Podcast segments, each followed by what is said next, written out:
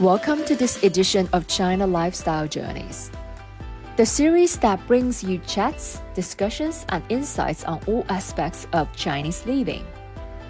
We will cover festivals, food, traditions, customs, and much, much more. I'm your host, Jocelyn. And I'm Mat, just an English guy with lots of questions. So, Mat, what's your big question today?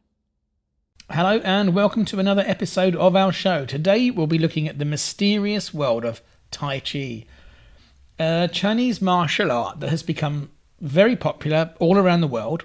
Now, I have to admit, I don't know much about Tai Chi. Um, actually, before I came to China, I had seen people doing it in my hometown in London in the mornings. Sometimes you see old people doing it in parks in London, really early in the morning.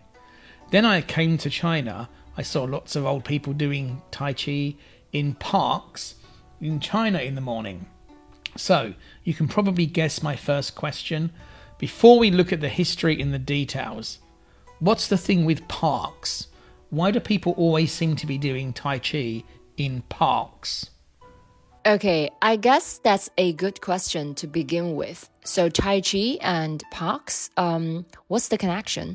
Tai Chi is often practiced in public parks in China and in other countries um, because it provides a peaceful and natural environment that helps people relaxed.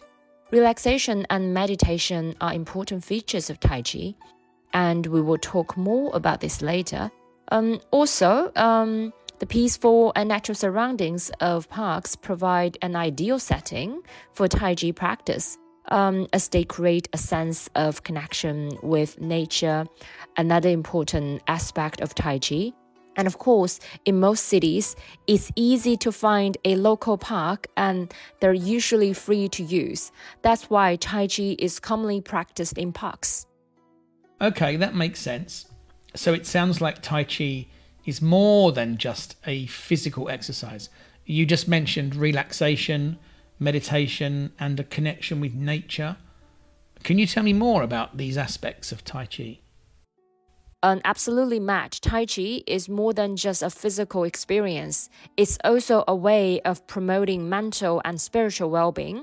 And the practice involves um, slow, flowing movements, that are coordinated with deep breathing and focused attention. And this combination of movement, breathing, and mindfulness can help us to reduce stress and anxiety, improve mental clarity and focus, and enhance overall feelings of calm and relaxation. Tai Chi is also sometimes described as a moving medication because the focus is on being present and letting go of distracting thoughts. And as for the connection with nature, many of the movements in Tai Chi are inspired by animals or natural elements such as trees or water. Practicing Tai Chi in a natural setting can help to deepen this connection and enhance the overall experience. That's quite fascinating. So, if someone wanted to start practicing Tai Chi, where would they start? Is there any special equipment or clothing they need? Okay, so if someone is interested in starting to practice Tai Chi, I would recommend finding a local Tai Chi class or teacher. Tai Chi is best learned through practice and guidance from an experienced instructor and you can ask around in your local community or search online for Tai Chi classes near you. When you find a class, just wear comfortable clothing, like something you'd wear for jogging, and comfortable shoes, and of course, bringing an open mind. Tai Chi is accessible to people of all ages and fitness levels, so don't worry if um, you've never done it before, just be patient with yourself and enjoy the experience of learning something new. Now, there's one thing I really don't understand. Sometimes Tai Chi is described as a martial art, a traditional form of fighting like Kung Fu or Chinese boxing. But when I see those people in the park doing their slow, relaxing movements, as you said earlier, inspired by animals or natural elements, such as trees or water. It doesn't really look like fighting to me. I understand your confusion, Mat. Tai Chi is indeed a martial art, but it's a unique form of martial art that focuses on defense rather than attack. The slow movements that you see in the park are just one aspect of Tai Chi, which are used to cultivate internal strength and balance. But Tai Chi also includes more dynamic movements and self defense techniques that are used in combat situations.